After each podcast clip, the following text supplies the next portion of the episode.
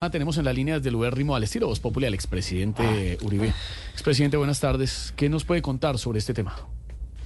Hombre, Esteban, la verdad estoy muy triste con esta noticia.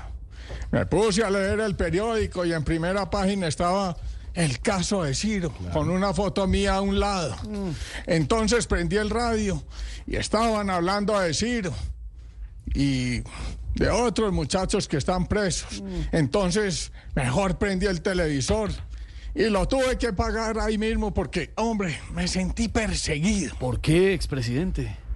Porque empezó a sonar tú, tú, tú, también caerás. Oh, Ay, por tantos Dios. buenos muchachos presos. Ay, ay, ay. Y lo peor es que para este fin de año tenía programada una fiesta de despedida con todos estos amigos, simpatizantes y colaboradores, pero como van las cosas me va a tocar moverla. ¿De fecha la va a cambiar? No, no, no, del ubérrimo para el patio de la picota. No, sí, le sale mejor.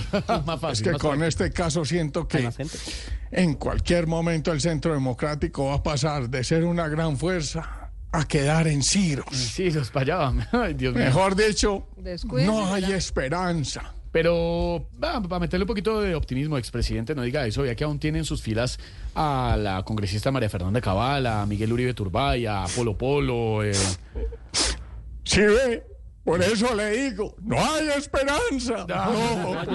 Ah,